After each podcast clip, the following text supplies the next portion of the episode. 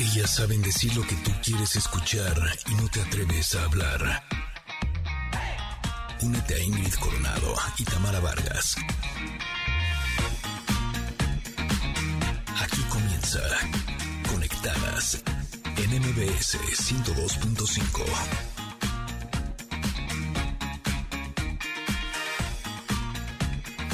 Familia hermosa de Connectors, muy buenos días. Ya es mitad de semana, el ombliguito como dicen algunos. Y hoy nos conectaremos hasta Colombia con uno de los motivadores más reconocidos, Juan Pablo Gaviria, quien nos va a hablar de la importancia de autodescubrirnos.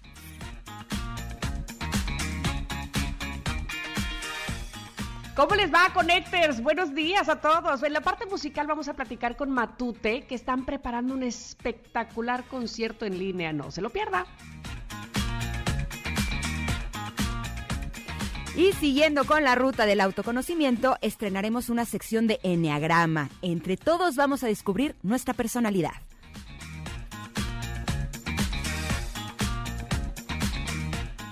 Uy, en la conexión retro no saben lo que les tenemos. Vamos a recordar una de las canciones más inspiradoras que ha sido un éxito en la voz de nada menos y nada más que de Tina Turner, pero tiene su historia. ¿Ya están conectados? Aquí iniciamos Conectadas por MBS. Conectadas MBS 102.5.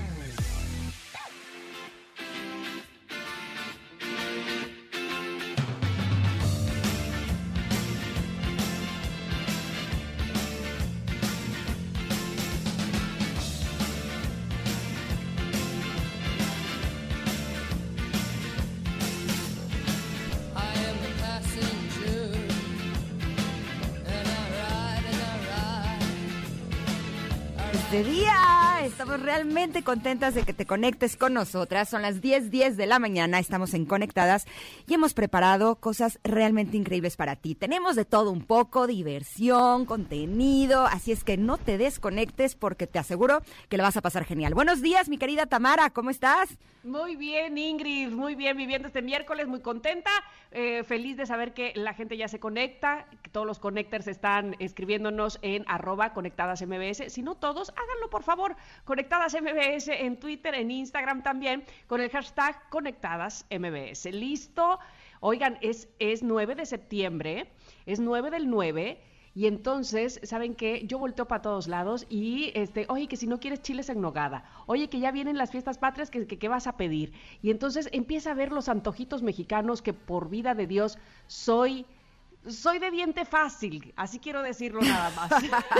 O sea, tragona. o sea, soy tragona, pero por donde le busques. Pero es que. ¿quién no va a ser tragona con los antojitos mexicanos que son una verdadera delicia? Yo creo que no hay gastronomía en el mundo que se le iguale o que siquiera se le acerque. ¿Estás de acuerdo Bueno, conmigo? Pues modestia aparte, la verdad es que sí, em, a mí me parece, no quisiera yo pecar de este chauvinista y decir, sí, son México lo mejor, que, pero sí, ay, sí. pero sí, los antojitos mexicanos son deliciosos, son maravillosos. Y por eso la pregunta del día de hoy para ustedes, porque miren que entramos aquí en una controversia, ¿eh? Con la producción. No que si los tacos, no que si los chilaquiles, no que si este, los panuchos, ay, qué delicia, también la comida eh, yucateca. Este, en fin, estábamos diciendo cuál y no nos decidíamos. ¿Cuál es el antojito mexicano que más les gusta? Por favor, ¿cuál es su preferido? Háganoslo saber en arroba conectadas MBS con ese hashtag precisamente, conectadas MBS. Dígame, dígame cuál gana. No le voy a decir cuál digo yo, a ver si coinciden. Este, al final les voy a decir cuál es mi preferido, tú también, mi querida Ingrid. Ah, entonces nos aguantamos, nos aguantamos. Nos Ok, va. Este, Para no marcar tendencia complicado. hacia ningún lado. Exacto, exacto, para que se vayan así, este, libres, libres de, de- de influencia y entonces digan, este es el bueno, este es el que más me gusta. Oigan, ¿y qué creen? Que como cadena también estamos estrenando redes sociales, los invitamos a que se unan. En Twitter es arroba mbs eh, 102-5 y en Facebook y en Instagram es arroba mbs 102.5. Ahí también estaremos subiendo contenido y cosas muy interesantes, así es que los invitamos a que también nos sigan por medio de estas tres redes que están buenísimas. Así es. Y- Oye, y tenemos la carta del comentarot. Uy, buenísima. ¿Vamos a ella?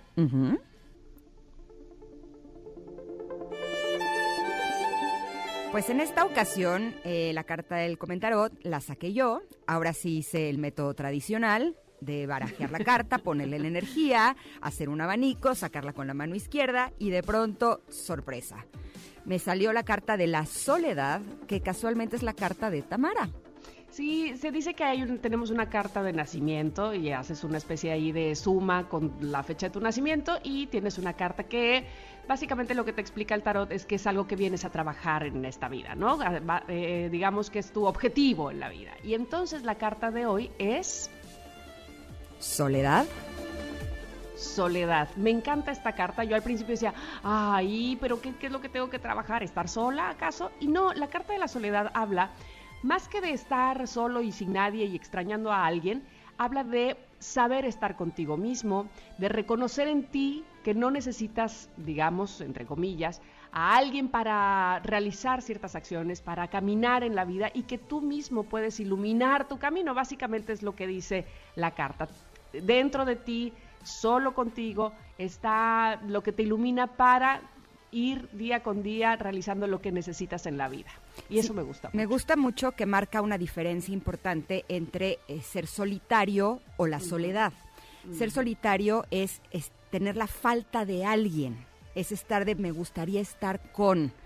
Y la soledad es estar pleno y sentirse bien con uno mismo.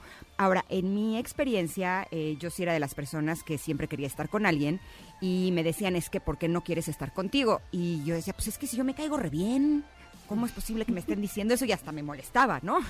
si yo soy re buena onda, ¿no? Pero ¿por qué siempre quiero estar con alguna persona? Y justo me di cuenta que algo que hace que no nos guste estar con nosotros es esa vocecita de la cabeza que siempre nos está diciendo cosas. ¿No?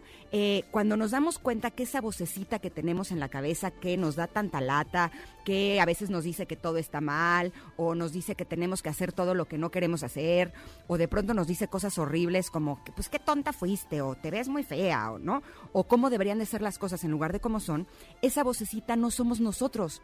Nosotros somos quienes nos damos cuenta que está esa vocecita.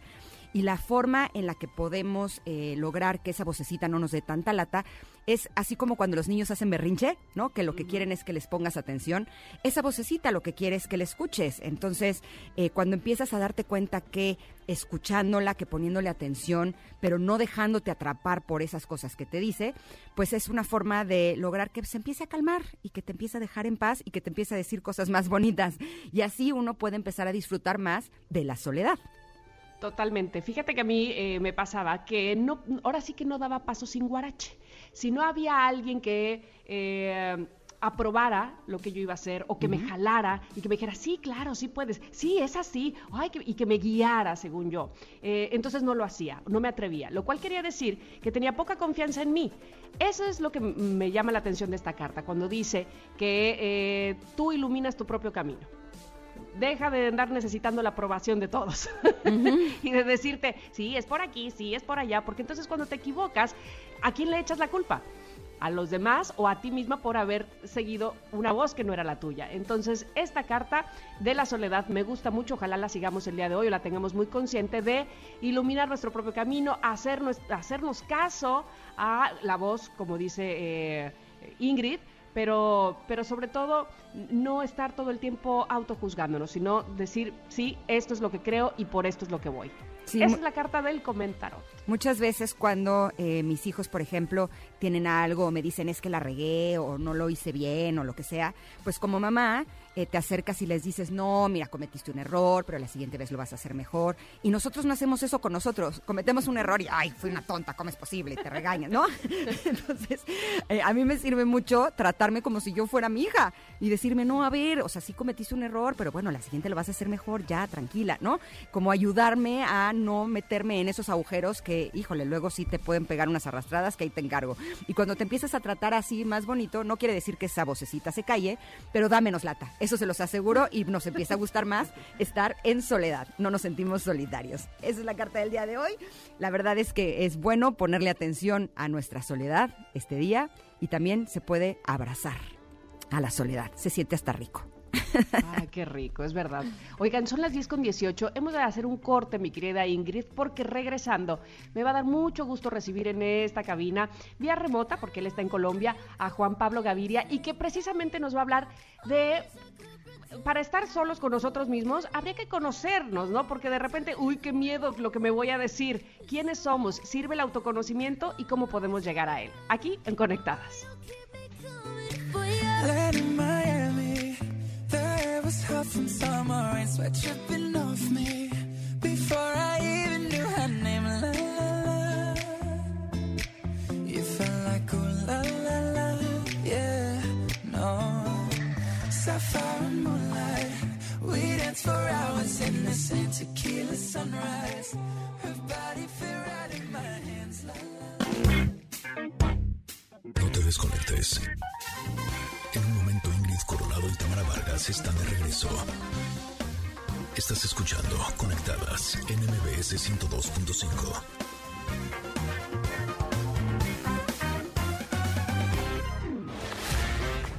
Ingrid Coronado y Tamara Vargas. Conectadas en MBS 102.5. Continuamos.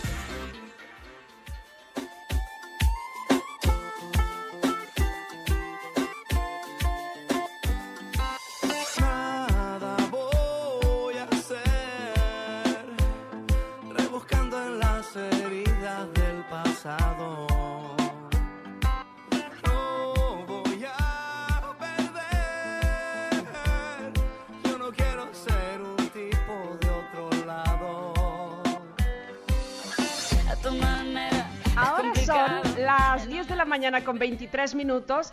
Y les comentaba, tanto en mis redes sociales como hace un momento antes de ir al corte, que me da muchísimo gusto y de verdad que, que así es, tener contacto en este momento con un apasionado de la vida por contar historias, por las motos, pero además es conferencista, es autor, happy manager, mentor, emprendedor. Es más, ¿qué les puedo decir? Es muy largo y no quiero ocupar este tiempo eh, hablando yo, sino más bien ocupándolo, entrevistándolo a él. Es Juan Pablo Gaviria, bienvenido a Conectadas. Juan Pablo, ¿cómo estás? Hola a todos, ¿cómo están? Tamara, muchas gracias. Ingrid, muchísimas gracias por esta bella invitación a compartir con ustedes en su nuevo programa. Estoy muy contento de estar con ustedes.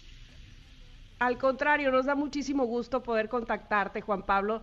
Decía yo que eh, conecté contigo de alguna manera, por coincidencia, si es que eso existe. Y, la verdad es que la manera en que como tú explicas lo importante que es el autoconocimiento, quería yo compartirlo también con el público, que fuera de tu propia voz, que nos dijeras por qué es importante, y, y en escasos minutos, desgraciadamente, porque así es la radio, ¿por qué consideras que es importante conocernos? Eh, pues yo creo, mira, en este momento es un, es un muy buen eh, marco el que nos tiene la vida en este momento, con todo el tema de la pandemia, el coronavirus, entender esto. Y, y si uno se pone a ver, hay muchas personas que eh, ha subido muchísimo los temas de depresión, de suicidios en el mundo. Y entonces comenzamos a culpar a la pandemia, que la pandemia es el culpable de todo lo que nos está sucediendo. Pero resulta que realmente pues no es la pandemia, es la forma en como nosotros interpretamos esos eventos exteriores, en la forma como nosotros nos sentimos frente a lo que nos sucede, en la forma como nosotros reaccionamos. Como nunca nos han dado herramientas de autoconocimiento, yo por eso le llamo al autoconocimiento el eslabón perdido del ser humano, pues no sabemos realmente cómo manejar estos eventos exteriores y por eso pues nos llevan a sitios donde no quisiéramos estar. Ahora, si uno se conoce profundamente, entonces uno comienza a decidir de manera consciente cómo quiere ser, pero sobre todo en estos momentos cómo me quiero sentir frente a cualquier cosa que suceda en el exterior. Yo decido de manera consciente cómo quiero sentirme. Entonces eso cambia totalmente la ecuación frente a cómo afronto la vida y cómo me siento en la vida. Exacto, o sea, es una forma en la que yo decido que quiero estar bien y de esa manera estoy provocando estar bien. Pero, ¿cómo descubro el eslabón perdido? Pues hay, hay, hay muchísimos pasos y como bien decían ustedes ahorita, pues el corto tiempo que tenemos no lograremos profundizar, pero les cuento varias cosas. Uno, eh, lo primero es tener claro cómo funciona, por ejemplo, el cerebro.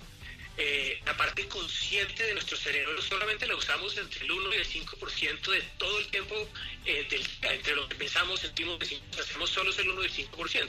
Entonces, cuando entendemos que hasta el 99% de eso es subconsciente o inconsciente, nosotros comenzamos a entender que eso simplemente es una programación. Todo lo que está en el subconsciente es una programación que por hábito y repetición, desde cuando éramos chiquitos, dependiendo del lugar en donde nacimos, nuestra cultura, nuestros papás, han moldeado nuestras creencias. Y actuamos de ahí desde el automático. Solo con saber eso, pues yo puedo comenzar a decir, ok, si, si yo, todo lo que yo soy y todas las creencias que es de donde yo actúo en automático, es decir, yo me, yo me siento mal por esta situación porque reacciono desde el subconsciente en automático y esto fue programado en el pasado, pues hoy, hoy en este momento presente, ¿no? Es el pasado y el futuro. Por lo tanto, en este momento presente yo puedo comenzar a programar cómo quiero sentirme, cómo quiero ser en el futuro. Y de esa forma, en ese futuro, yo voy a actuar desde mi subconsciente en automático, pero de la forma como yo quería, ¿no? Otra cosa que podemos hacer es comenzar a quitarle eh, el, el, apelativo de negativo a la palabra vulnerabilidad. Eh, especialmente en Latinoamérica, a los hombres más que a las mujeres nos han enseñado a que ser vulnerable nos hace ver débiles, que no debemos ser vulnerables. eh, y, y, la vulnerabilidad es, es muy bella porque es el espacio en donde uno le está dando la oportunidad a Dios, al universo, como lo quieran llamar, de poner en nuestro camino cosas que de otra forma no veríamos porque no nos hubiéramos atrevido, que nos da respuestas sobre nosotros mismos, ¿no? Entonces yo, por ejemplo, toda la vida tuve el pelo largo desde muy chiquito, ya hace poco, hace unos cuatro meses, decidí raparme completamente porque quería hacer un ejercicio de autoconocimiento. Okay. Es decir, quiero ponerme en una situación de vulnerabilidad, quiero ponerme en una situación donde todo el mundo diga que no horripilante, no, no nos gusta, como que no, y que eso no me afecte el, el valor que yo tengo y la forma que yo me veo a mí mismo. Entonces son ejercicios que uno puede hacer conscientemente, de ponerse en situaciones que nos hagan aprender, ¿no? Es como la, la actitud de estudiante perpetua donde constantemente nos cuestionamos todo. Y eso es como por men mencionarte un, un, par. Otras puede ser comenzar a, a, a entender ¿no? que el otro ser humano que yo tanto critico, porque eso es lo que hacemos los seres humanos, nos queda más fácil Así comenzar a, uh -huh. a, mirar a los demás, a mirar el mal en la persona que yo tengo enfrente para de cierta forma ocultar todo lo que no me gusta de mí mismo. Pues entonces, eh, es, de, es bajar las expectativas que tenemos sobre los demás.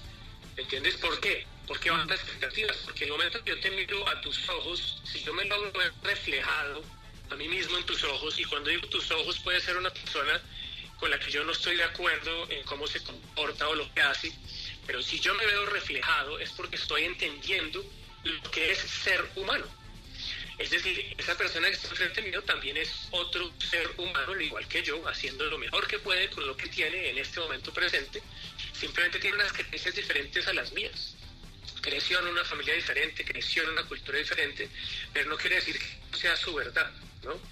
Al aceptar que la otra persona es igual que yo, me estoy comenzando dando oportunidades de, de, de conocerme profundamente pero yo, yo, yo, yo, como digo aquí coloquialmente en Colombia, me envano, es decir, comienzo a hablar eh, muy rápido de todos estos temas que me apasionan y, y por favor interrumpa cuando No, yo, estamos, no, estamos escuchándote. Exacto, con ojos de plato.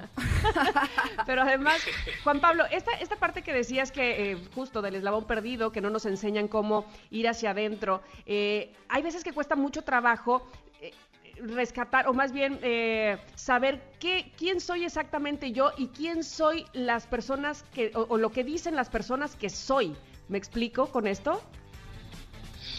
Eh, pues sí, a ver, a ver si te entiendo un poquito. Lo que, lo que nos pasa a nosotros es que nosotros tenemos muy guardado en la parte subconsciente la necesidad de agradar a los demás. Uh -huh, exacto. Porque, porque y eso tiene una razón súper profunda eh, en el pasado, es decir, hasta en la época de las cavernas. Y, y, es que una de las cosas más fundamentales del ser humano es la necesidad de sobrevivir. Y en la época de las cavernas, eh, si tú no le caías bien, por decirlo de alguna forma, al grupo, a la comunidad, a la tribu en la que vivías, no te aceptaban, te sacaban de la tribu, lo más probable es que fueras a morir porque no tenías la protección del fuego, porque no tenías la protección de la tribu, quedabas expuesto a los elementos, a los animales. Entonces uh -huh. queda muy grabado en el cerebro reptiliano que nosotros, si no somos, si no nos aceptan los demás, eh, es como si muriéramos, si tenemos la posibilidad de morir. Ahora, esa- es- ese miedo ya no existe hoy en día porque no es real. Que alguien no nos acepte no es real, pero eso está muy guardado en su consciente. Solamente tenemos que entender que la voz interior que nos habla, el 95-99% de las veces no es propia. Vuelvo a lo mismo, es de otro. ¿Qué quiere decir que es de otro? Es de lo que yo escuché de mis papás, de las personas que me educaron, de la cultura, ¿no? Si nosotros hubiéramos nacido en Japón, en Argelia, ¿me entiendes? Eh, cualquier otro lugar del, del planeta no seríamos los mismos, así hubiéramos nacido con nuestros, igual con nuestros papás, no seríamos lo mismo porque la cultura nos hubiera moldeado de una forma diferente. La voz interior es una programación cultural y paternal. La voz interior puede ser limitante o puede ser empoderadora. Y la mayoría de las veces hoy en día es una voz que se limita, que da por lo general miedo, porque el ego, también esto está hecho desde el, desde el principio para protegernos, el ego nos mete miedo inicialmente para protegernos, para poder salir corriendo del león cuando nos va a comer. Pero hoy en día tenemos un falso ego y, un- y una, y, y entonces el- el- tenemos como unas imágenes de lo que nosotros debemos ser porque creemos lo que los otros van a pensar de nosotros si hacemos una cosa a la otra. No es ni siquiera lo que realmente le pasa al otro, es lo que yo creo que va a hacer el otro. Hoy en día las redes sociales pues han exaltado un poco eso, no es que la red social sea mala, sino que exalta lo que ya está. Entonces publico algo que me guste o publico algo que me traiga muchos likes. Exacto, pero ¿sabes algo? Ahora, ahora que hablabas de esto que traemos desde la época de las cavernas, eh, también en ese entonces los animales gigantes le perseguían a las personas y les creaban un miedo real, lo cual ponía a su sistema en este eh, método de alerta, ¿no? Para poder huir Correcto. de que no se los fueran a comer, literal. Ahora estamos nosotros en ese método de alerta pero por la, lo que las personas nos puedan decir o puedan opinar de nosotros. Entonces es terrible porque no hay guarida en donde podamos estar realmente protegidos de ellos, ¿no? y sentimos, y sentimos profundamente que es una cuestión de vida o muerte. Simplemente no lo hemos llevado al consciente. Cuando lo llevamos al consciente es cuando, y comenzamos a hacer un proceso de autoconocimiento, es que nos comenzamos a dar cuenta que realmente no importa lo que piensen los demás de mí. No es más, ni siquiera es mi problema, es problema de la persona que lo piensa. Porque en la medida que yo me conozco profundamente, no dejo que el evento externo, es decir, sea la pandemia o la opinión de otra persona, indique cómo me voy a comportar yo, cómo me voy a sentir yo. La medida que tú te conoces tú mismo, tú, tú has hecho tu propia historia de lo que eres tú, no es ya la voz eh, de otros.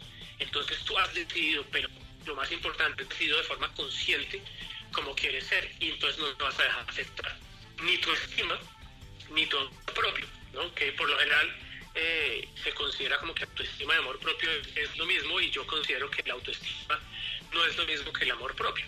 Eh, el autoestima es mucho más como, me- como- es la capacidad que yo tengo de sentirme bien conmigo mismo, pero en una área específica, ¿no? Como haciendo algo específicamente. Entonces, si yo juego fútbol muy mal, pues entonces mi autoestima en el fútbol puede ser mala, pero eso no quiere decir que yo no me quiera, porque me acepto tal cual como soy. ¿ves? Yo me acepto, soy malísimo para el fútbol, mi autoestima en el fútbol no es tan buena, pero eso no afecta que yo no me ame. ¡Wow! Pues hay una clara diferencia entre autoestima y amor propio. Y honestamente nos podríamos pasar mucho tiempo aquí y un tema nos llevaría a otro porque tú eres un apasionado del tema, porque nosotras somos unas apasionadas para seguir preguntando y querer saber y seguramente nuestro público también, Juan Pablo. Ojalá que pronto podamos... eh, nuevamente tenerte en el programa y hablar de otro tema a profundidad, lo que nos permita la radio. Pero por lo pronto quisiera decirle al público que te pueden encontrar en redes sociales y por supuesto en tu canal de YouTube y además tu libro y además eh, tus conferencias y demás. ¿Cómo te encontramos, Juan Pablo? Eh, me pueden encontrar, eh, sí, como dices, en todas las redes sociales, en Instagram, eh, Gaviria, que son contenidos como de, de mediano tiempo, en, en YouTube, Juan Pablo Gaviria, son contenidos bastante más largos, hoy en día estamos hasta en TikTok, pero no estamos bailando, son los mismos contenidos, pero más cortos. Menos mal. En mi página web juanpablogaviria.co encuentran información sobre los talleres virtuales que dictamos constantemente. Hace como tres años estamos haciendo talleres virtuales del libro Tu Eslabón Perdido que habla en profundidad de todos estos temas, de todo el camino al conocimiento. Y pues nada, si me quieren escribir, me pueden escribir por las redes sociales que yo contesto. En Twitter también estoy como J. Gaviria y con mucho gusto estoy para servirles a todos en lo que necesiten. Eh, y a ustedes, pues cuando quieran, será un placer volverlas acompañar. Gracias, que por cierto sí contesta, ¿eh? Porque yo le escribí en Instagram y me respondió y por eso lo estamos teniendo este día en entrevista. Así es que muchísimas gracias. Y nada más antes de que te nos vayas, Juan Pablo, ¿conoces la comida mexicana? Conozco la comida mexicana, sí señor. ¿Y cuál es tu favorita? ¿Tienes alguna? Pues la verdad, eh, hoy día, te voy a explicar una cosa porque amo más la comida mexicana. Yo hoy en día soy vegano. Y cuando uno es vegano y va a otro país es más complicado eh, Sí. que le sirvan comida que le sirvan comida vegana. Y estuve en México hace, ¿cuánto fue? Hace dos años. Y pues es todo más fácil, ¿no? Porque todos los tacos son de maíz, ¿me entiendes? Entonces, Mm, los frijoles. Exactamente, los frijoles cambias eh, la car- las carnitas por champiñones. Entonces, pues, te puedo hablar de vuelta por mi familia, que sí son carnívoros todos, excepto yo, y lo que más les gusta eh, son los tacos, sin lugar a dudas. Bueno, cuando vengas a México, escríbeme y yo te recomiendo muchos lugares veganos y muchos restaurantes que ya tienen menú vegano y tienen cosas verdaderamente espectaculares, así traducidas, tal cual la comida mexicana, pero en forma vegana que te va a encantar. Muchísimas gracias, Juan Pablo. Te mando un Buenísimo, abrazo un enorme. muy grande para las dos. Gracias por haber estado con Gracias. nosotros. Así es que nosotros pues seguimos ahí- con la pregunta del día, ¿no? De cuál es tu antojito mexicano preferido. Estamos en el mes patrio y queremos conocerte, queremos saber qué es lo que te gusta. Eh, regresamos con la conexión retro, que el día de hoy, prepárense, porque es una de mis canciones favoritas del mundo mundial. Son las 10.37 de la mañana y regresamos aquí a Conectadas.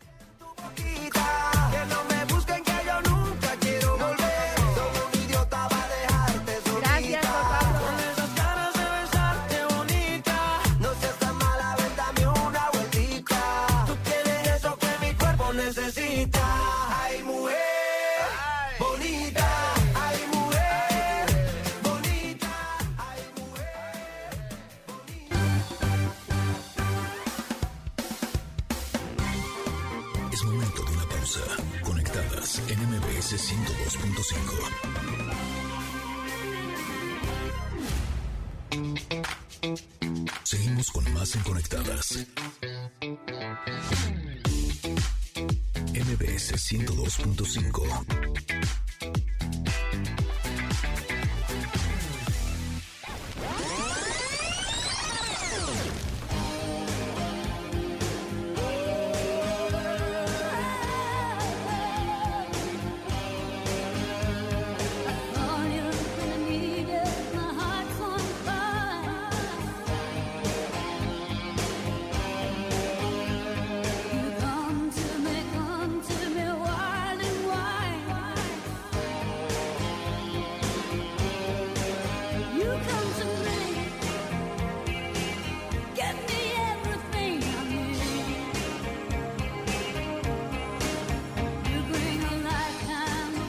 Son las 10:43 de la mañana, seguimos conectadas contigo. Soy Ingrid Coronado, estoy muy contenta que me acompañe como todos los días Tamara Vargas y llegamos a la conexión retro con uno de los mayores temas que ha habido del rock de Tina Turner, que justo lo que estábamos escuchando es una versión y este dato es de veras interesante porque esta canción de The Best fue originalmente grabada por la cantante galesa Bonnie Tyler. Eh, justo es la versión que estábamos escuchando, que la verdad me gusta, ¿eh? está como, como, como más suavecita, como, como Sí, cachondona, como menos intensa, ¿no? Eh, Bonnie para, Tyler, que, que, que la ubicamos perfectamente con su super éxito To- Total Eclipse of Your Heart. ¿Se Miren, ahí les va. canción? A ver.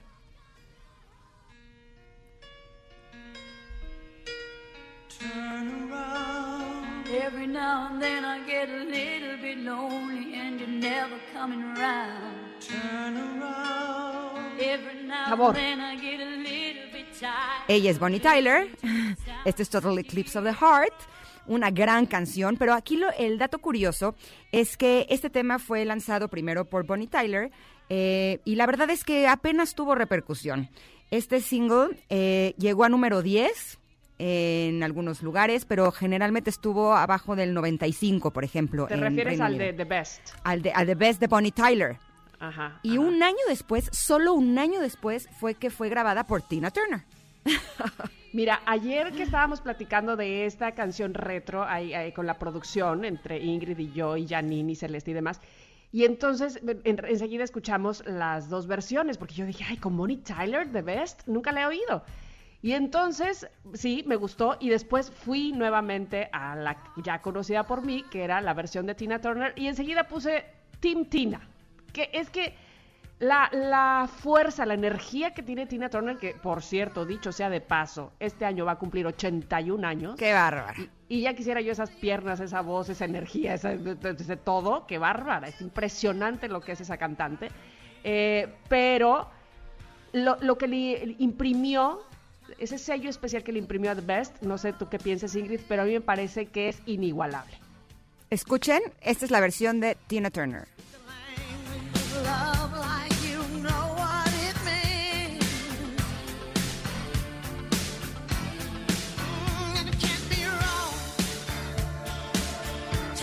Tina heart and make es Tina. Sin lugar a dudas, eh, la fuerza que tiene esta mujer y no solamente lo que logra hacer a su edad. De hecho, hace no mucho vi uno de sus conciertos en una plataforma digital en donde parece una chava de 15 años. Misma energía, misma actitud. Eh, Se subía a una grúa, volaba por los aires, bailaba, cantaba, estaba en contacto con el público. Eh, no, no, no. Yo creo que sí es un humano de otro planeta. y pues toda esa fuerza está puesta a través de su voz en esta canción y por eso, a pesar, fíjate, este dato también es, es interesante porque a pesar de que se volvió un hit mundial, ¿sabes que solamente alcanzó el primer lugar de popularidad en Escocia? sí, en los demás lugares estuvo en segundo, en tercero, quinto, décimo, pero primer Bueno, lugar bueno, bueno. solamente en ese país. Pero ahí estuvo, ahí estuvo. Y además, eh, tiene mucha relación esta canción con el deporte. Esa, ese dato a mí también me gustó muchísimo. Eh, fíjense que los 49 de San Francisco, la NFL, la utilizaron durante la ceremonia de retirada del número 16 de su legendario mariscal Joe Montana. Y por supuesto, le venía muy al caso Simple the Best, esta canción. Pero no solo ellos, también eh, los Penguins de Pittsburgh, de la NHL, hicieron lo propio en las ceremonias de retirada eh, vueltas a la actividad y retirada definitiva de su número 66, que era Mario Lemieux, eh, ya que su apellido en francés significa The Best, precisamente. Así es que, pues era como su himno cuando se retiró y luego volvió y luego se volvió a retirar, pues bueno, lo utilizaron para, para homenajearlo. Y Exacto. luego los Philadelphia eh, 76 de la NBA recurrieron a ella en la retirada del número 3 en honor a Allen Iverson o Iverson, que también la usaron en ese momento como himno para homenajearlo, para pues, aplaudirle toda su carrera. Y ahí sonaba Tina Turner con Simple the Best. Pero no solamente en la NFL, en la NHL, en la NBA, sino también en la WWE eh, se usó esta canción, pero en la versión de Bonnie Tyler para el tributo del luchador del Wrestling Edge en el 2007.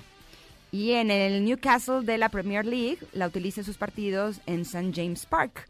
O sea, The Best, pues sí, The Best en el deporte, The Best en la vida. Evidentemente esta canción estaba dedicada a The Best como a ti. Pero eh, no, you're simply the best. Pero en el deporte pues queda muy ad hoc, ¿no? Yo creo que sí podría ser algo así como un himno. Fíjate que habría que después checar que otras canciones han, eh, que no eran para el deporte se volvieron para el deporte. Por ejemplo, se me ocurre ahorita. We eh, are the We Are the champions, exactamente. Ya, y, este. Ojo de tigre, qué sé yo. Pero bueno, ¿Cuál es esa? regresando. La, la de Rocky. Ah, tan, tan, tan, tan, tan, tan. tan. ¿Sí es esa? No, este. No, esa es la de va a Misión Imposible. Sí, yo dije, ya te fuiste muy No, aquí en cabina soltaron carcajada. Dios mío santo, No, bendito ahorita- ahorita Ingrid. vas a ver, es que te- Tengo Taca, mucho taca, taca, taca, taca, taca. Esa es la de Rocky, ¿no? Taca, taca, taca, Tan, taca, taca, taca, taca, tan, tan, tan. tan, tan, tan. Ah, ok, ok. Ahí está, ahí está. A ver. ahí está. Exacto, para entrenar, ya me, quiero parar a golpear a alguien. Oye, pero regresando a At Best, esta, eh, esta grabación con Tina Turner, como bien decías, fue en 1992. ¿Qué hacías en el 92? Yo estaba cumpliendo 15 años, estaba yo pues planeando una fiesta porque no quinceañera como tal, pero sí planeé una fiesta que, quedó muy bonita que en otras ocasiones he contado, este, mis 15 años, yo cumplo el, en el 29 de enero y ese día de mis 15 años fue el Super Bowl, fíjate cómo se relaciona todo con todo. Entonces, cuando yo hice la fiesta, no llegaban mis compañeros varones. O sea, la hice en una disco, las chicas estábamos esperando bailar, ahí, ahí va a venir fulanito y menganito típico, y no llegaban. Hasta que se acabó el Super Bowl, se dejaron venir todos a la fiesta. Me lleva el tren. pero este, pero bueno, eso era lo que pasaba en 1992 para mí, para ti. Híjole, bien dicen que recordar es volver a vivir y con esta sección yo sí me estoy eh, yendo hacia el pasado y se están moviendo en mi interior muchas emociones porque justo en este año yo estaba estudiando la licenciatura en composición musical. Eh, solamente que entré a una eh, universidad que se especializaba en música clásica. Entonces yo estaba eh, haciendo orquestaciones de sonetos y demás, y yo, yo lo que quería era ser cantante, pero más rockerona, ¿no? Justo, no sé si tan rockera como Tina Turner, pero sí un poco rock pop. ¿No? Eh, y justo eh, fue cuando me salió la oportunidad de entrar a Garibaldi y dije, yo ya no quiero eh, más sonetos en mi vida. y me fui a formar parte de este grupo y me acuerdo que mis compañeros de escuela me veían con cara de neta. ¿Estás loca o qué? O sea, ¿qué te pasa? ¿Cómo vas a dejar? ¿De, de dónde salió este, el- ¿cómo se llama? El, eh, la ventanita, por favor, si estábamos estudiando a, a Mozart. ¿Estás de acuerdo? O sea, nada que ver. Pero yo dije, yo lo que quiero es bailar, mover el cuerpo, echar el canto, viajar, con permiso, ahí se ven. y que me bonito. voy. No, no, no, no, no, Dios santo bendito. La verdad es que hoy por hoy sí creo que tomé una buena decisión porque lo disfruté mucho, pero híjole, sí fue un poco abrupto mi cambio. Así es que este año fue un año importante. Sorprendiendo, como siempre, Ingrid sorprendiendo a la gente. Bueno, vamos a ir a un corte porque son las 10.51, pero regresamos y estoy leyendo ya todos sus comentarios en Twitter sobre cuál es su antojito mexicano favorito. Uy, ya me antojaron más de la cuenta, muchachos. Ya dijeron que si el mole, que si los albutes. Bueno, Está regresando. dura la pelea. ¿no? Qué delicia, todo rico. Venimos.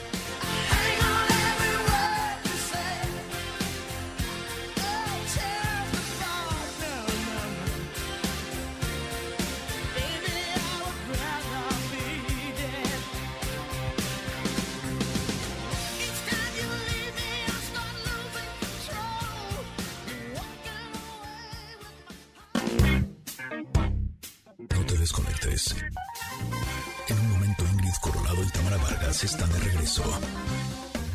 Estás escuchando Conectadas en MBS 102.5.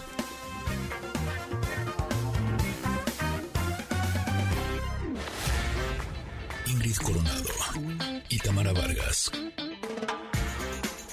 Conectadas en MBS 102.5. Continuamos.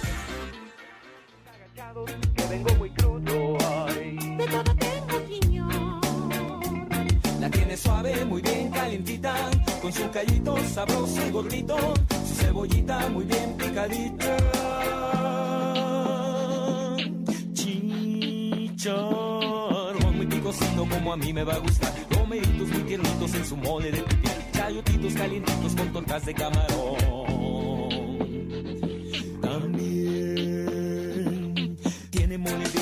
Sazonado con cilantro, con su rama de pasote, con su flor de calabaza, se conoce y verdolaga, frijolitos calduditos. con Bueno, bueno, bueno, bueno, bueno, ¿de qué se trata esto? Quiero comer todo eso y más.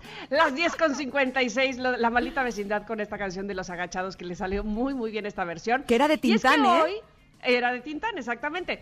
Eh, hoy aquí en Conectadas, donde me acompaña por supuesto Ingrid Coronado y esta que les habla es Tamara Vargas, estamos eh, haciéndoles la pregunta difícil. Yo sé, la decisión es muy complicada. ¿Cuál es el antojito mexicano que ustedes prefieren? ¿Por qué? Porque entonces no estamos peleando aquí que no, que mira, este tiene mejor, este está más rico, este. Y entonces es que, por fortuna, ese es un happy problem, como dicen por ahí. Este, saber decidirnos ¿Cuál es el mejor antojito? Bueno, denme todos, ¿para qué me decido? No me importa. Este, yo me los como todos, pero el público tiene a bien escribirnos en arroba conectadas MBS y decir, mira, bocoles de la Huasteca. Uf, para quienes no conozcan los bocoles, se están perdiendo de una maravilla. ¿De qué están hechos? Son eh? Yo no los conozco. Ah, bueno, los bocoles son con masa. ¿Bocoles con B de burro? Con B de burro, sí, con masa de maíz. Este, y la masa va revuelta con asientos de chicharrón. Ay, Entonces se hacen unas tortillas chiquititas que se calientan al comal y luego las abres por en medio así calientitas y les puedes poner queso de Oaxaca, salsita, aguacate. Ay, quiero, por favor, muchos. Eh, dice Mario, no, pues así está bien que sean varios, como ya dije, mole verde, pozole verde, tamales verdes, chiles rellenos, tacos dorados. No, pues todo, todo está delicioso, Mario. Sí, Sibarita 10 dice que menudo. Ronix dice que chalupas poblanas. Y ay, este no voy a decir de quién es, pero dice que empanadas. Las empanadas no son de México.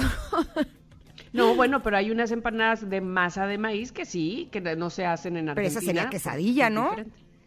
Ah, vamos a entrar en controversia. Ajá. Quesadilla o empanada. Según ¿Al yo- comal o frita, usted diga. Según yo, cuando es así, en esa forma de empanada así cerradita, si tiene queso es quesadilla, si tiene pescado es pescadilla, si tiene camarón es camaronilla, y si tiene champiñones, no es quesadilla.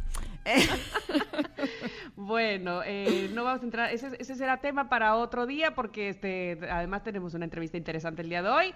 Pero bueno, nada más termino con este mensaje o pongo puntos suspensivos este, para seguir más adelante. Dice Carla, la comida mexicana es deliciosa, los tacos son lo mejor, pero los burritos de Chihuahua no Mm. tienen comparación. Deliciosas tortillas de harina rellenas prácticamente de cualquier guiso. ñam, es que por regiones, hay que irnos por regiones. Es que la tortilla de harina del norte es la mejor tortilla de harina. Yo no sé qué le echan diferente, pero como que se infla mejor cuando la pones al comal, ¿no? Sí, Queda como sí. toda crunchy. Y por ejemplo, Alan Copy dice que los chapulines, esos... Ay, eh, oaxaqueños. Sí, mi papá es de. Oaxaca, entonces yo viajé muchísimo y sí, comíamos chapulines, que hay de todos tamaños, desde los chiquitititos hasta unos grandes que ya son más tipo cucaracha y que cuando los muerdes hace crunch y sí es como de... ¡Iu! Entonces yo me regresé a los chiquitines, a los que son más como si fueran mosquitos, pero son bien ricos porque saben, a los que no los han probado, a los que no han tenido esta oportunidad, saben como si fueran como con chilito, limoncito, salecita. Doraditos. como- Exacto, son como ese tipo de saborcito que nos gustan a los mexicanos, que es como tipo chamoy, así a grito. No, son una delicia. Qué rico. Corre con una tortilla recién hecha y unos este, chapulines, sí, como no. Y Oigan, pero guacamole. bueno, Mm. Mm, vamos a pasar a una entrevista muy interesante con Rodrigo Vargas, que seguramente nos está escuchando ya y que le estamos antojando todo, porque vamos a hablar de Academia del Futuro, pero antes, Rodrigo, dime cuál es tu antojito favorito, no seas así. Hoy, ¿cómo están Ingrid, Tamara? Buenos días. Programa, buenos días. Em, pues tendría que decir que em, eh, posiblemente también los chapulines, soy súper fan. Mm. Qué rico. Las hormigas sí. chicatanas. Uy, uy, uy. bueno, pues ya sabes qué hacer después de, de la entrevista. Yo creo que algo tendremos que hacer con tanto antojo porque Pues no se darnos puede el quedar gusto, uno ¿no? así. Exactamente. Pero vamos a hablar de Academia del Futuro, que por supuesto platicamos de Academia del Futuro hace unos días y yo quedé sorprendida y mucha gente del público también.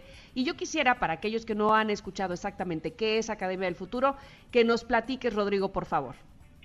Con todo gusto, Tamara, Ingrid, de veras, este, gracias por la oportunidad de platicarles sobre Academia del Futuro. Pues Academia del Futuro es un proyecto muy, muy bonito eh, que estamos impulsando a partir de toda esta pandemia y de toda esta gran crisis que estamos viviendo como humanidad. Fíjate que nos, nos dimos cuenta eh, que, venía un problema, o que viene más bien un, pro- un problema enorme eh, ante México, ante nuestro, nuestra circunstancia, y pues obviamente está fundamentado en la educación infantil. Entonces, eh, eh, viendo el impacto negativo que puede tener lo que hoy estamos viviendo, como pues obviamente eh, educación trunca, porque pues ahorita estamos llegando a, la, a, la 25 millones de niños a través de la televisión, eh, pues obviamente controlar que los niños se sientan, eh, que pongan atención, que aprendan, que hagan exámenes y, y, y hagan sus evaluaciones, pues pensar que eso es posible con la televisión, pues es muy, muy complicado, ¿no? Entonces, eh, Academia del Futuro lo que es básicamente es la mejor aplicación móvil de educación infantil en México.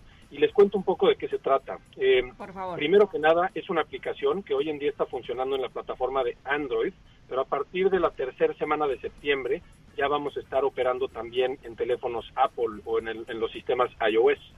Y pues básicamente Academia del Futuro eh, por primera vez reúne a las mentes más brillantes de México para compartir sus conocimientos y experiencias con todas las niñas y los niños mexicanos. Y estas mentes más brillantes pues básicamente son maestros, maestros profesionales. Tenemos en el equipo matemáticos, biólogos, buzos, astronautas, doctores, yogis y muchísimas más personas que se están sumando para crear cursos que se venden a 99 pesos para la educación infantil de México. Entonces, la verdad es un proyecto precioso y bueno, encantado de, resolver alguna pregunta que por ahí les haya llegado del público. Feliz de la vida. Es que, ¿sabes qué? Algo que me encantó desde la vez pasada que hablamos de la Academia del Futuro es que eh, se enfoquen no solamente en el área eh, de la escuela, en tener, en cumplir con un programa escolar, sino que justo el que tengan otras opciones que ayuden a los niños a desarrollar su mente, su cuerpo, su espíritu. Sin lugar a dudas, eso va a traer consecuencias muy grandes en ellos, porque no solamente van a estar cumpliendo con lo que tendría que cumplir, sino que realmente su panorama se va a abrir muchísimo más y van a ser niños más felices, que van a poder manejar mejor sus emociones, que van a aprender a comer bien, a cuidar al planeta. Esta parte se me hace súper interesante. Pero a ver, dinos, Rodrigo, eh, ¿cómo pueden acercarse a la Academia del Futuro a todos aquellos padres que están interesados? Pues es muy, muy sencillo. Eh, realmente, como bien comentas, tenemos materias eh, o cursos, digamos, de materias que van muy apegadas al sistema educativo de la SEP, como son matemáticas, ya tenemos cursos de primero a sexto de primaria, tenemos español, ahorita ya tenemos primero, segundo y tercero de primaria, ciencias, universo, y bueno, pues obviamente se están sumando muchas, muchas materias. También acabamos de sacar inglés, por ejemplo, eh, y está funcionando de maravilla. Pero como perfectamente comentas, también le metimos em, materias complementarias, que son materias que si bien no vienen en el programa e- educativo de la SEP, nosotros como papás definitivamente consideramos que son materias que les pueden ayudar a complementar su educación. Entonces, hay cursos como yoga, eh, cómo hacer un huerto en casa para sembrar algunas algunas hierbas, algunas cosas ahí en la cocina.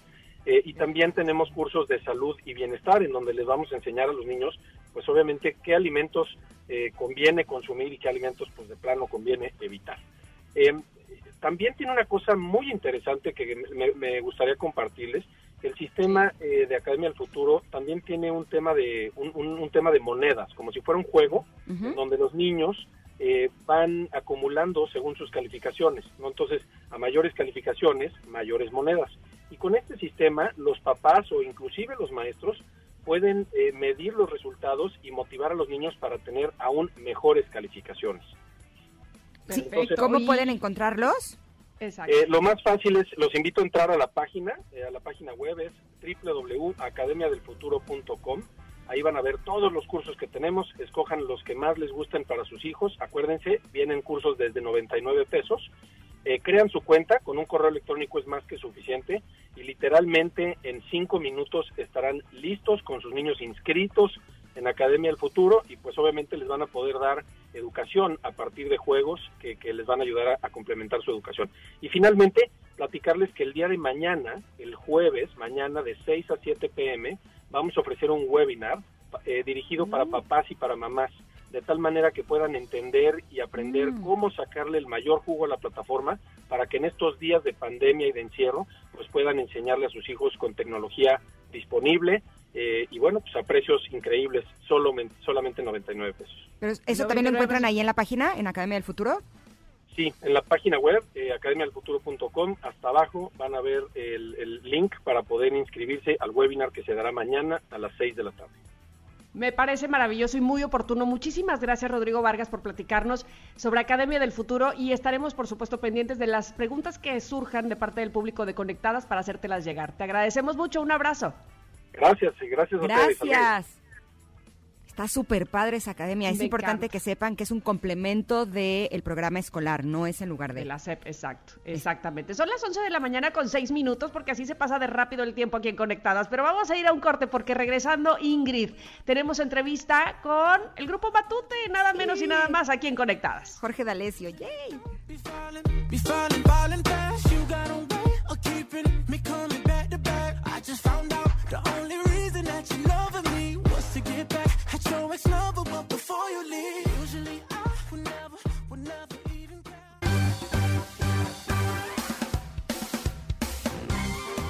Es momento de una pausa. Conectadas en MBS 102.5. Himalaya. Seguimos con más en Conectadas. MBS 102.5.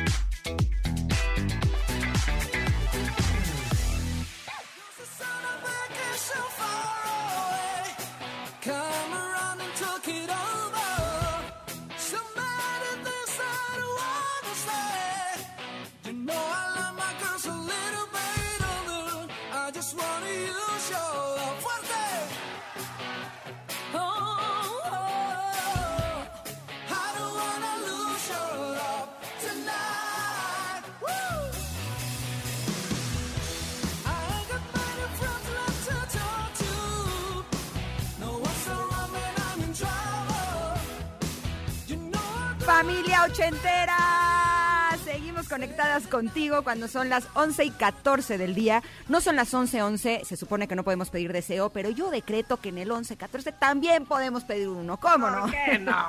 ¿Qué más da Y más cuando estamos a ritmo de este gran, gran, gran, gran, gran, gran grupo que vamos a tener este día. Me encanta porque la familia ochentera, yo sí creo que yo nací en los setentas, pero yo soy ochentas. Como que nací unos años antes de cuando me correspondió. Yo no sé qué pasó ahí. La ecuación no salió, pero en ese momento nos enlazamos con un grupo, es una banda realmente espectacular, la estamos escuchando, formada por Jorge, Tana, Pepe, Irving, Nacho y Oso, y por supuesto que se trata de Matute. Jorge D'Alessio, buenos días, ¿cómo estás? Buenos días, qué gusto me da saludarlas, gracias por el espacio. Antes que nada, déjenme felicitarlas por este nuevo espacio que se llama Conectadas. ¿Cómo le hace falta a la radio las voces de dos mujeres inteligentes, emprendedoras, hermosas por dentro y por fuera?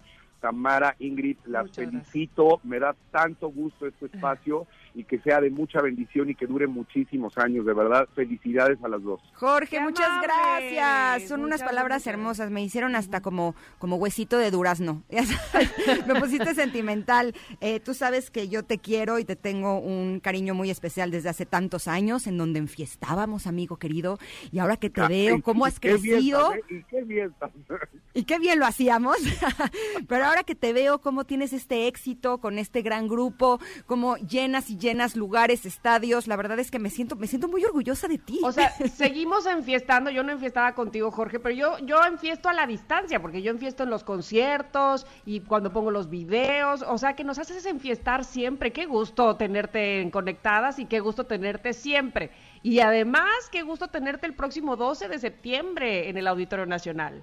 Estamos muy, muy emocionados. Gracias por este espacio. Pues va a ser el segundo concierto en línea que haga Matute. Este es el, el único medio que tenemos para estar cerca en estos tiempos de nuestra familia ochentera. Y pues hicimos el primero hace unos meses desde la Arena Ciudad de México y ahora será desde el majestuoso Auditorio Nacional. Wow. preparado una noche espectacular, más de dos horas y media de música, eh, porque no va a ser cortito. Eh, si ya de por sí la gente hace un esfuerzo en estos tiempos tan complicados de comprar Claro. un boleto, eh, tenemos que tirar la casa por la ventana, vamos a montar el escenario como si fuera un concierto presencial, nada de, de austeridad, todo para la familia ochentera. Y vamos a recorrer desde Daniela Romo hasta Rigo Tobar y desde Nanitos Verdes hasta Parchís. Esa noche se vale Me todo. encanta. Me encanta. Oye, Jorge, eh, ¿cómo, ¿cómo les vino a ustedes? Fíjate que creo yo que Matute fue de los últimos conciertos presenciales que tuvimos aquí en Veracruz y de ahí, ¡pum! Ya nadie. Los que tenían boleto para los que seguían no pudieron ir, ya se paró en seco. ¿Cómo lo vivieron ustedes? Híjole, pues que- a lágrimas. sí, es verdad. Lo vivimos a lágrimas porque sí, Veracruz fue de los últimos. Después de Veracruz fuimos a hacer un concierto en Guatemala, en el Fórum Majadas, el 14 de marzo. Y cuando salimos el 15 rumbo a México, dos horas después cerraron el aeropuerto de Guatemala. O sea, apenas si salimos. Y cuando llegamos a México, pues ya nos dijeron que Hasta aquí. todo, incluyendo nuestra gira en Estados Unidos, que eran 14 conciertos desde Chicago hasta California, ¿no? O sea, todo se paró. Ouch. Y pues sí, fue es muy triste, pero, eh, pero es lo correcto, es lo que se tenía que hacer. Y pues bueno, estamos también viendo para adelante, ¿no? Porque de eso se trata la vida, de aprender de las cosas que, que, las dificultades que la vida te pone, levantarse y ver a futuro. Ahorita pues está el concierto en línea este sábado, este sábado 12 de septiembre, ya faltan cuatro días, este tres días.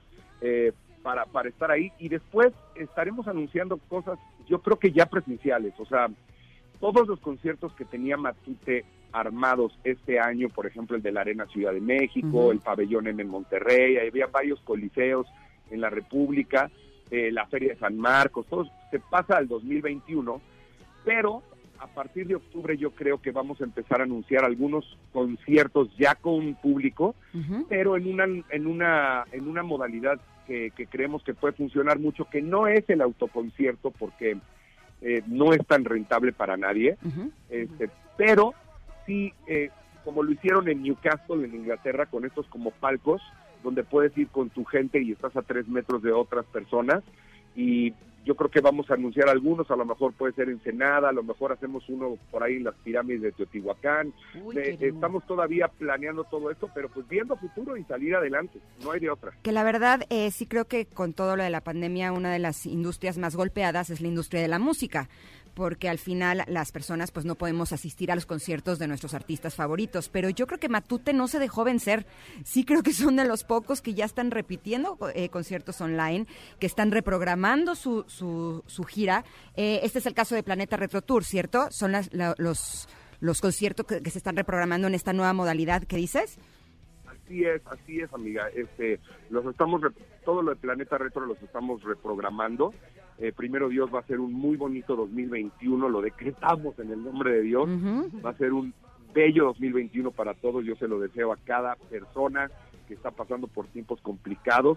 Nos sentimos identificados, a todos nos ha pegado igual, pero vamos a decretar cosas positivas, que el 2021 va a estar lleno de bendiciones para todos. Eso es, eh, se me llena el corazón, se me, se, me, se me parte un poco la voz, pero es importante decretar cosas positivas porque es la ley del universo. Así que eh, esperando en Dios que el 2021 sea maravilloso. Pero mientras eso Totalmente. sucede, la música sana, la música cura, la fiesta te hace sentir Sí, alegre. ¿cómo de que no? Totalmente, sabes que yo creo que en estos momentos la conexión lo es todo, porque es lo que es lo que nos hace falta. Eh, estamos eh, a distancia todos, eh, a lo mejor a través de un Zoom te ves con unos amigos, eh, entonces la conexión lo es todo y no creo que exista un mejor vínculo para conectar entre seres humanos que la música.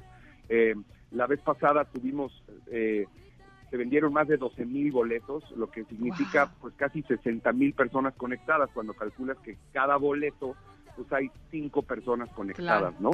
Este, eh, eso es lo padre de este concierto, que solo compras un boleto y toda tu familia y toda tu banda lo ven, ¿no? Me Entonces, encanta. El saber que hay más de 50 mil personas al mismo tiempo que tú cantando las mismas canciones Ujú. en el mismo momento, eso nos conecta, la música te conecta con las emociones, es liberador. eh, y, y lo que sí les digo es que este, este próximo sábado 12 de septiembre vamos a, vamos a celebrar la vida, va a ser la celebración de toda una Ujú. generación, vamos a dejar el alma en escenario para que la gente se pase una noche increíble.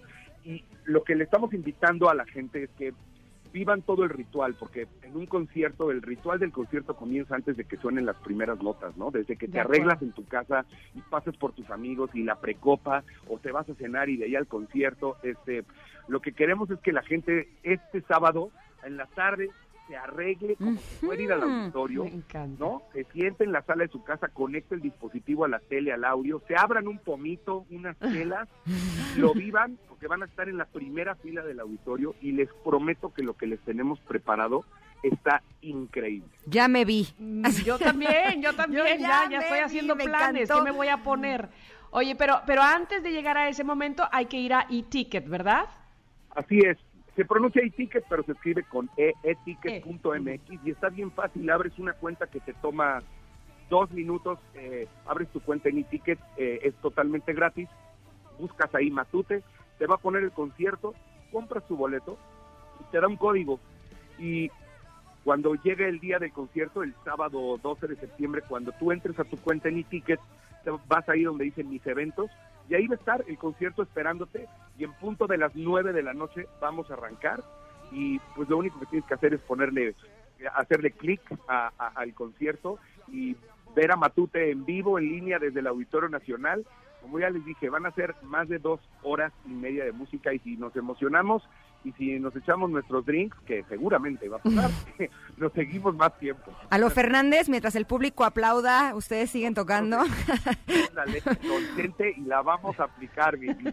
Oye, ahora justo que decías que eh, pongamos el concierto en la tele, mañana Pontón nos va a decir cómo conectamos los dispositivos a la tele para que podamos disfrutar del concierto en la tele y no en la computadora. Exacto. Nuestra sección de tecnología viene muy al caso el día de mañana para que el sábado 2 estemos con todo con Matute. Muchísimas gracias, Jorge. Y antes de que te vayas, quiero decirle al público que tenemos tres tres pases, digámoslo así, eh, para que puedan estar en el concierto. Uno lo vamos a regalar vía Twitter, el otro vía Instagram y el otro más por nuestra línea telefónica que es 5166-1025. Lo único que tienen que hacer es decirnos, quiero mi pase para estar con Matute o para el concierto de Matute y listo. Es sencillo, los estamos esperando y a disfrutar de este gran concierto el próximo sábado. Muchísimas gracias Jorge y saludos a toda la banda. Gracias a ustedes, qué padre es su programa, se los reitero, les mando muchas bendiciones. Qué importante es la voz de, de, de mujeres tan inteligentes y tan fregonas eh, en la radio, nos, nos, nos llena el corazón a todos.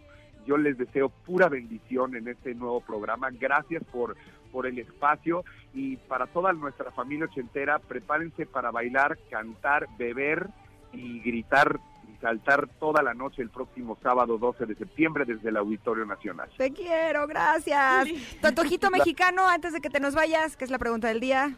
¿Cuál es ¿Cuál tu es? tu favorito? mexicano favorito? ¿Mi qué? Perdón. Tu antojito An- mexicano favorito. Hijo, los chiles en nogada, los amo y los de mi mujer, híjole, son pero de campeonato, ¿eh? Que se moche con la receta, ¿no? No lo creo, hasta, hasta no probar, no creer. Les prometo que son los mejores chiles en nogada del país, los de mi mujer. Uy, qué delicia. Muchísimas gracias, Jorge. Que sigan los ella. éxitos. Abrazo a todos los de la Gracias, banda. les mando un beso, hermosa, son lo máximo, que Dios los bendiga. Yo a ti. Bye. Bye. Híjole, que Ay, nos pase la receta. ¿no? Porque No además es septiembre. dicho. Si hay granada. ñomi, ñomi. Bueno, pues son las 11 con 25. Vamos a ir a un corte. Qué gusto que ya empieza a sonar el teléfono 51661025 porque quieren el boleto, por supuesto, para estar en el concierto de Matute. También lo pueden ganar vía Instagram, arroba conectadas MBS, igual para Twitter. Regresamos. Pues corren malos tiempos, ya lo sabes, buen amigo. La guerra y la mentira no parecen terminar. Lo cierto es que de pronto, sin saber cómo ni cuándo, lloraron las guitarras entonando una canción. No te desconectes. En un momento Ingrid Coronado y Tamara Vargas están de regreso. Estás escuchando Conectadas en MBS 102.5.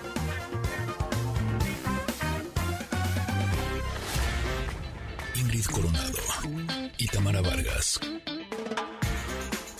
Conectadas en MBS 102.5. Continuamos. Esto es lo que debes saber antes de desconectarnos.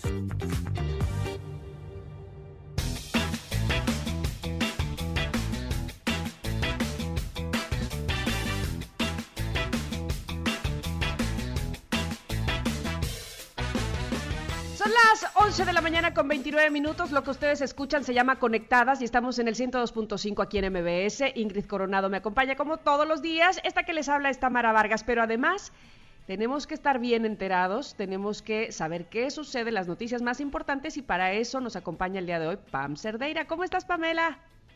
Bien, con mucho gusto de saludarlas, Tamara, Ingrid. Muy bien, muy buenas. Muy contenta de platicar con ustedes. Pues Oye, sé que pasaste una noche complicada. este, ¿Mandé? Pasaste una noche desvelada, más bien, ¿no? Sí, ha sido una, un, un día muy intenso.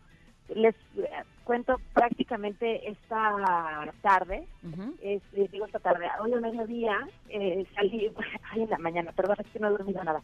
Pasé la noche de ayer, eh, y desde mediodía de ayer, eh, las instalaciones de la Comisión Nacional de Derechos Humanos en la calle de Cuba que están tomadas desde hace unos días por grupos de víctimas de personas desaparecidas y por grupos de feministas. Y bueno, pues tuve la oportunidad de estar ahí, de dormir y de pasar ahí la noche, de convivir con ellas, de escuchar sus voces. Lo, lo más importante es escuchar a las víctimas lo que tienen que decir, las razones Te dejamos de escuchar. Te perdimos, Pam. ¿Estás por ahí? Sí. Ahorita va otra vez. Hola, hola. Ahí estás, ¿Se Pam. durmió, a lo mejor? Ay, sí. Estaba tan desmañanada. No, perdimos la, con- la conexión con ella, ¿verdad? Sí, híjole, es que este tema es realmente terrible. Uf. Y debe de haber sido súper fuerte para Pamela convivir con todas las personas que han tenido este tipo de pérdidas. Qué dolor, ¿no? Ya lo creo. Vamos a nuevamente a conectarnos con Pam en cuanto nos diga producción. Ahí está. ¿Cómo están?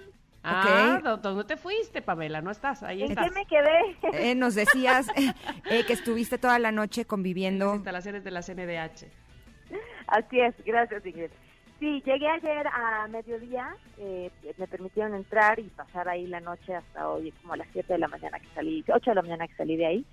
Y, y bueno, eh, ha sido un ejercicio eh, por demás interesante poder ver eh, cómo se organizan grupos distintos desde grupos femini- feministas distintos hasta cómo comparten este espacio con grupos de víctimas que también están ahí en espera de una respuesta por parte de las autoridades de sus casos. Eh, No, No, otra vez. volvió a pasar lo mismo. Bueno, pues en Sí. definitiva creo que hoy nos quedaremos un poco así a medias con esta información que nos tiene Pamela Cerdeira, pero sin duda la podremos escuchar de una a tres en el eh, noticiero de MBS, segunda edición. Así es que no la pierda de vista, por favor. Exacto. Pamela, algo pasó con, con la conexión. Ahí tendremos toda la información, pero en este momento nos enlazamos con Melisa Verduzco. Ella es directora de la licenciatura en Interpretación y Traducción en la Universidad UTECA, Universidad de MBS. Buenos días, Melisa. Hola Ingrid, ¿cómo estás? Hola Tamara, qué gusto saludarlas. Bienvenida, Melissa, ¿cómo te va? Muy bien, muy bien. La verdad es que su programa es muy interesante. He tenido la oportunidad de escucharlo y pues la verdad muy contenta de compartir este espacio con ustedes. Muchas gracias, Melisa. Eh, sabemos que las cosas han cambiado mucho desde que inició todo lo de la pandemia y pues tenemos la necesidad de encontrar nuevos profesionales que traduzcan todas las actualizaciones de este virus y pues ha sido necesarios para entender. Pero nos gustaría que nos dijeras cuál es el futuro de esta área de interpretar o de traducir. Pues mira Ingrid, la verdad es que tenemos que estar muy, muy, muy atentos a los cambios tecnológicos. Necesitamos utilizar mucho las plataformas. Eh, ya ahorita con todas las salas y sesiones y reuniones que tenemos, la interpretación está cambiando muchísimo para volverse más ágil y la traducción ni se diga. Entonces aquí ya realmente tenemos incluso que estar mucho más actualizados en la información, conocer las culturas, porque ya toda la información es para antier, o sea, ya ni para ayer, ya es para antier. Entonces es muy importante que el traductor esté muy de la mano ahorita con la tecnología.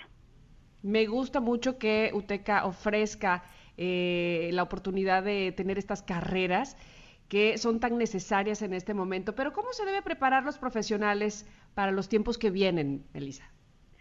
Pues mira, Tamara, algo muy, muy, muy importante, debe mantenerse informado el traductor e intérprete.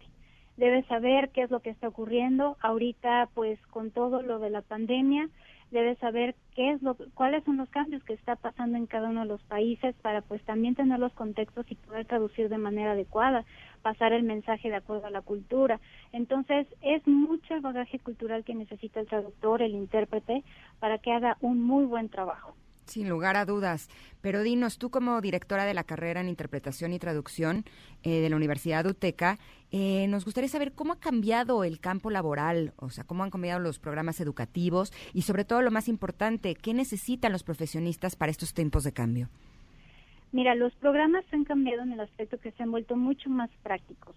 Ya se invita al traductor y al intérprete a que desde el primer cuatrimestre ya ponga en práctica las habilidades, el idioma como lengua de trabajo, ¿sabes? No tanto como una conversación que a lo mejor vamos de viaje, nos podemos dar a entender, Ujú. comunicarnos, sino ya con el uso de tecnicismos.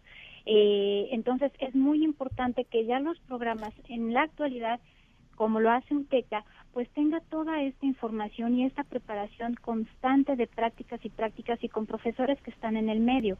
Entonces, de esta manera, pues podemos ya llevar a los chicos para que cuando terminen su licenciatura ya sepan qué es lo que tienen que hacer y pues ya entren de lleno, ya no tengan que igual esperar y a ver y qué está ocurriendo, no, sino que ya los chicos tengan todo este bagaje de información y del uso de tecnologías también. Ya lo creo. Y hay una gran oferta en esta área, ¿verdad, Melissa? Muchísimas. La verdad es que el mercado está creciendo impresionantemente y más con el uso de la tecnología, las plataformas. Ahorita es lo que nos ha ayudado muchísimo.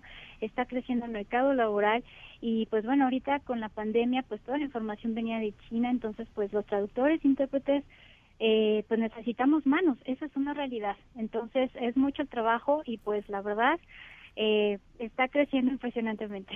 Para mayor información pueden acercarse a www.uteca.edu.mx eh, o también por WhatsApp, si quieren apuntar el teléfono es 55 81 69 80 50. Se los doy nuevamente, es 55 81 69 80 50 para que puedan recibir toda la información que necesiten y puedan pues también estar con el cambio que el mundo está necesitando. Muchísimas gracias, Melisa. Melisa, muchas gracias. Muchas gracias a ustedes. Bonito día. Eh, igualmente. Y nosotros pudimos otra vez contactar a Pamela Cerdeira, ya está en la línea, Pam. Ahora sí, ahora, Ahora sí no se nos corta porque no se nos corta. Ya te escuchamos, de hecho, muchísimo mejor. Nos estabas diciendo que habías estado toda la noche. Sí, tuve la oportunidad de pasar la, la tarde del día de ayer y la noche en las oficinas de la Comisión Nacional de Derechos Humanos, que como hemos platicado aquí con ustedes fue tomada hace unos días por grupos de, eh, personas que están buscando a sus parientes desaparecidos y también por grupos feministas. Y ha sido una experiencia impresionante. Lo más importante yo creo que es rescatar las voces de las víctimas, de las mujeres que claman justicia para sus hijas y para sus hijos también por condiciones distintas y, y- y lo que además allá eh, ahí está pasando porque eh, confluyen personas con formas muy distintas de pensar aunque todas se unen en un eh, llamado a la justicia eh, el arte la forma en la que está yo, yo no quisiera decir pintarrajeado porque me parece injusto está intervenido pues el edificio desde adentro no lo que cada una de estas pintas quiere decir lo que quieren exponer incluso desde las artistas que llegan con diferentes formas de expresión para tratar de apoyar el movimiento feminista, hasta eh, las personas que se han acercado a este espacio. Ayer a mí me tocó ver a tres, platicar específicamente con una de ellas, que son víctimas de otros delitos, eh, eh, generalmente que tienen su origen en el machismo, que llegan a, a este lugar a decir, bueno, pues ya no está Rosario Piedra, pero sí están este grupo de mujeres que me van a orientar y que llegan y las reciben y las orientan y les dicen a dónde ir y si no tienen que comer les dicen te llévate esta despensa y si no tienen dónde dormir les dicen puedes quedarte aquí aquí hay aquí vas a encontrar un lugar donde dormir y si necesitas una guardería vas a encontrar una guardería y te puedes venir con tus hijos y aquí hay pañales y hay de lo que necesites eh, eh, todo, insisto, pues en medio de, de esto que finalmente es un espacio tomado, pero pues con una demanda súper legítima. Entonces hoy en la tarde les vamos a compartir pues un poco parte de, de cómo se vive desde adentro, de lo que yo pude observar a lo largo de la tarde del día de ayer y, la noche que, que me dieron la oportunidad estas mujeres de compartir con ellas y, y, por supuesto las historias de las víctimas que creo que son eh, de verdad escalofriantes. Un día importante no solo como periodista, sino como ser humano. Me imagino que el aprendizaje que has tenido este día te ha eh, revuelto las emociones y te ha tocado el corazón. Sí, fíjate Ingrid que yo creo que desde el punto de vista del periodismo la lección más importante que me llevo hoy y, y casi casi quisiera tatuármela en la piel es que nuestro trabajo más importante para quienes estamos eh, en un micrófono o frente a una cámara de televisión siempre creemos que es cómo decimos las cosas y, y nos concentramos y nos esforzamos mucho en ello. Y hoy he aprendido que lo mejor que podemos hacer y lo más importante que tenemos que hacer es escuchar escuchar a la gente que está allá afuera con lo que nos tiene que decir. Wow. Tienes toda la razón, Pamela. Por supuesto que no nos lo perdemos a la una de la tarde, que queremos toda la información de lo que viviste y sobre todo eh, estamos eh, confiados y, deseamos y estarán nuestras oraciones puestas en que todas estas personas puedan encontrar no solamente consuelo, sino una solución eh, que los ayude a poder estar mejor. Sé que hay cosas que no se pueden cambiar, pero eh, que se puedan escuchar sus peticiones. Muchísimas gracias, Pamela. Gracias, Ingrid. Un fuerte abrazo. Igualmente, un fuerte abrazo.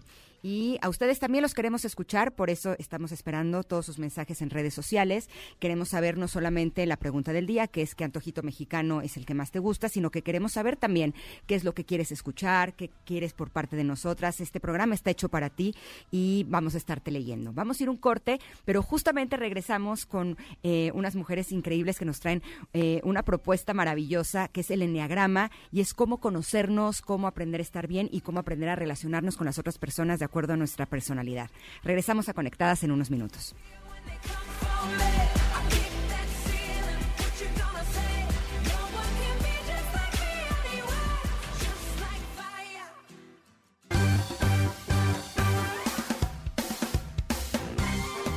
Es momento de una pausa. Conectadas en MBS 102.5. Seguimos con más en Conectadas. MBS 102.5.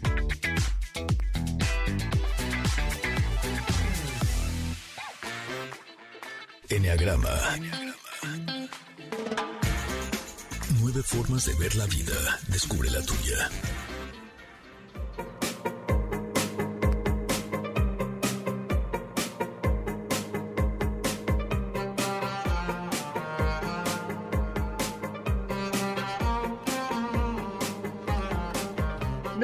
Ya las 11 de la mañana con 45 minutos. Lo que están escuchando se llama Conectadas en MBS 102.5. Les eh, saluda Tamara Vargas, acompañada de Ingrid Coronado. Ayer estábamos eh, conociendo, eh, pues es que en persona no, pero conectándonos con Andrea Vargas y Adelaida Harrison, quienes son coaches de Enneagrama y que estábamos muy, o Enneagrama, ¿cómo se dice? ¿Enneagrama o Enneagrama?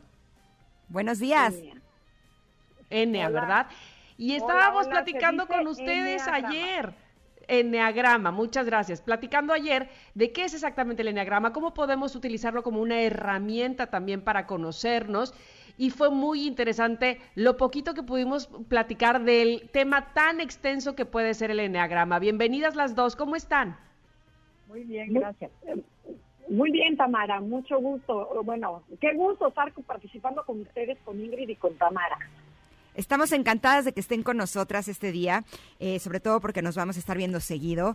Eh, sí creo que el Enneagrama es una gran herramienta que nos va a ayudar a conocernos, a poder relacionarnos con las demás personas. Y justo ayer estábamos platicando que según el Enneagrama eh, tenemos tres centros de inteligencia, el cuerpo, las emociones y la mente. Eh, muy a diferencia de lo que podríamos pensar que la inteligencia solamente estaba en la cabeza, ¿no? Entonces, nos gustaría que nos hablaran un poquito de eso. Claro que sí.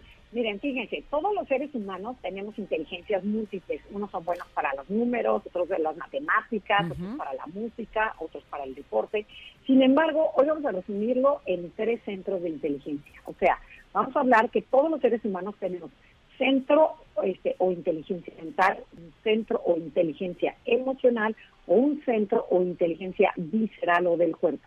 Nos vamos a ir explicando cada uno, pero vamos a descubrir que uno de estos tres centros predomina más en cada uno de nosotros.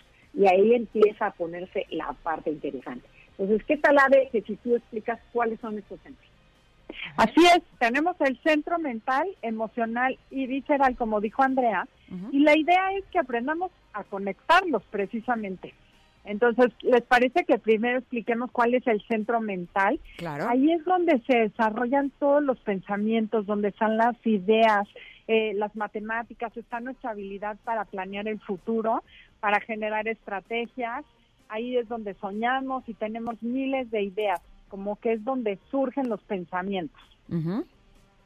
Ahora Ok, vamos al el segundo, el, al emocional. el. El segundo centro es el centro emocional, es el del corazón. Aquí están las emociones, el amor, la tristeza, el enojo, el asco. Y también está también el tacto, la prudencia, la empatía. Y muchas veces vemos que hay gente que solo usa este centro y pueden caer fácilmente en el drama o en el llanto o ser exageradamente sensibles. Entonces, bueno, vamos con el tercer centro. A ver, ¿cuál es el tercero? Fíjate que el centro visceral es donde están todas las reacciones automáticas de supervivencia. Este centro es el encargado de llevar a cabo todo lo que son funciones de respiración, digestión, eh, todas las reacciones del cuerpo. Y hay personas que de verdad actúan desde ahí, son esos que llamamos, es que es súper visceral o mecha corta. Tomamos decisiones nada más con base en la energía, lo que sentimos, si me late o no me late. Entonces, son personas que van a ser de mucha acción, de poner límites, de controlar su territorio Y la idea es que nos demos cuenta primero cuál es el que predomina en nosotros para desarrollar los otros dos centros y podernos integrar.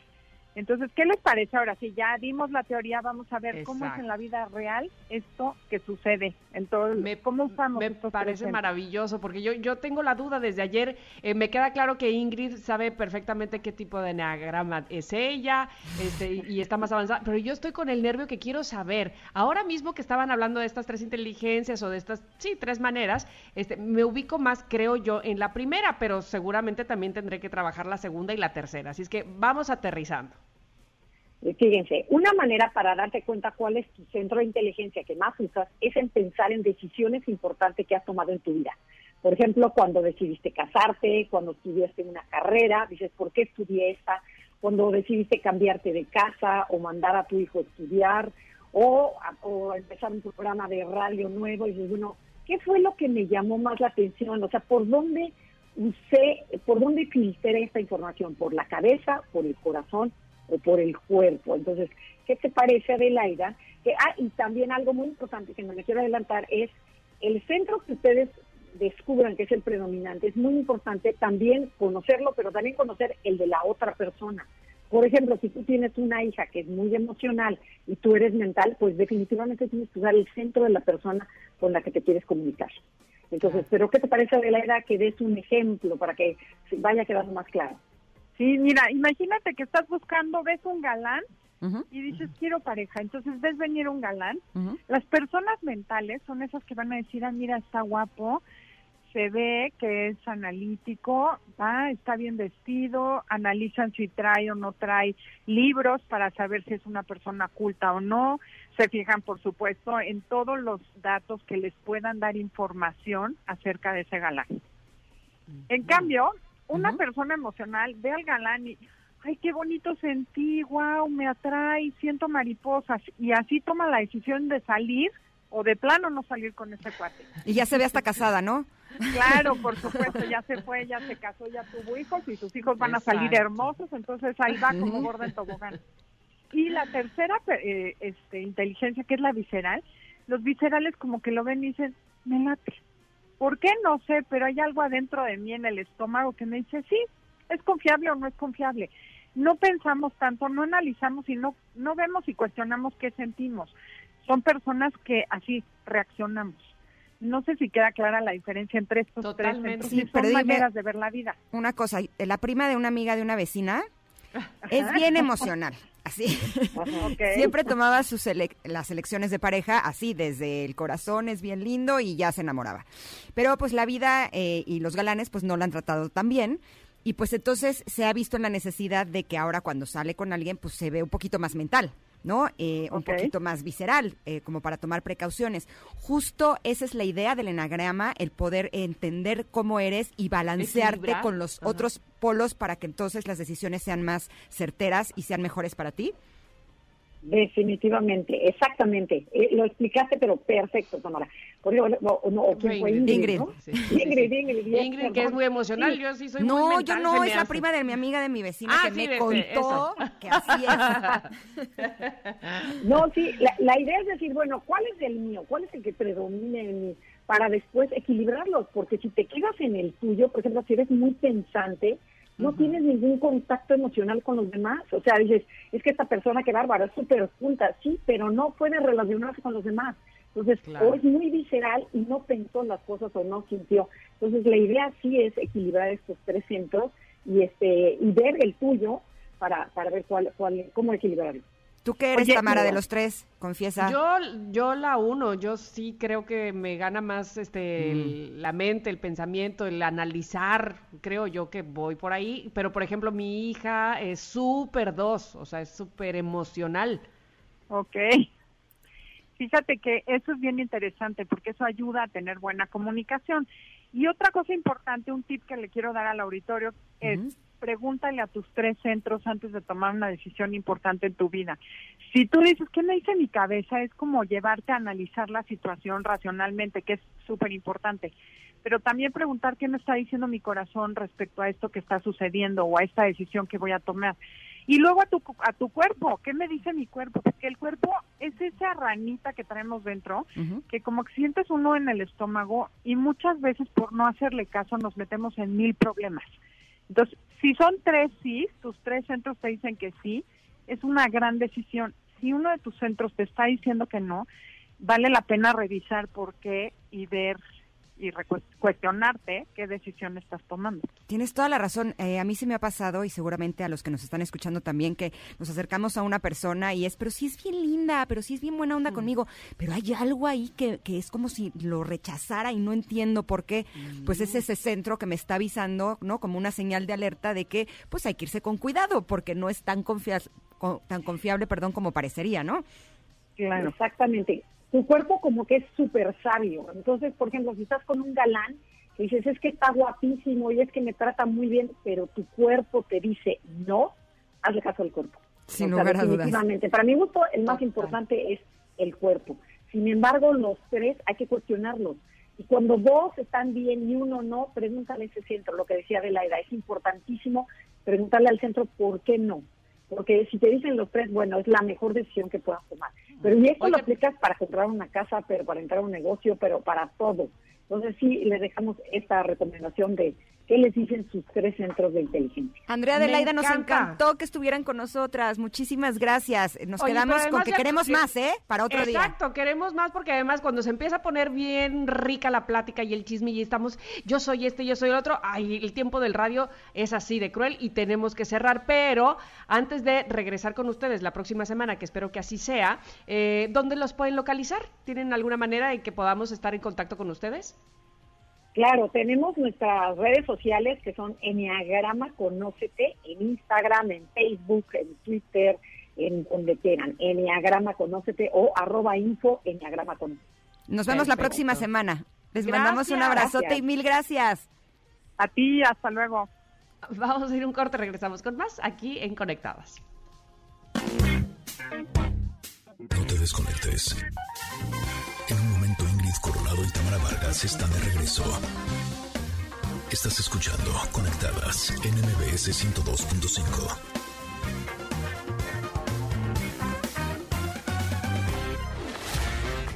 Ingrid Coronado y Tamara Vargas. Conectadas en MBS 102.5. Continuamos. Gracias por habernos acompañado. Nos vemos mañana aquí en Conectadas. En punto de las 10 de la mañana, gracias Ingrid, gracias a toda la producción. Esto fue Conectadas en MBS 102.5. Bye bye. Buen día. Ingrid Coronado y Tamara Vargas se desconectan. Y te esperan en la siguiente emisión. MBS 102.5.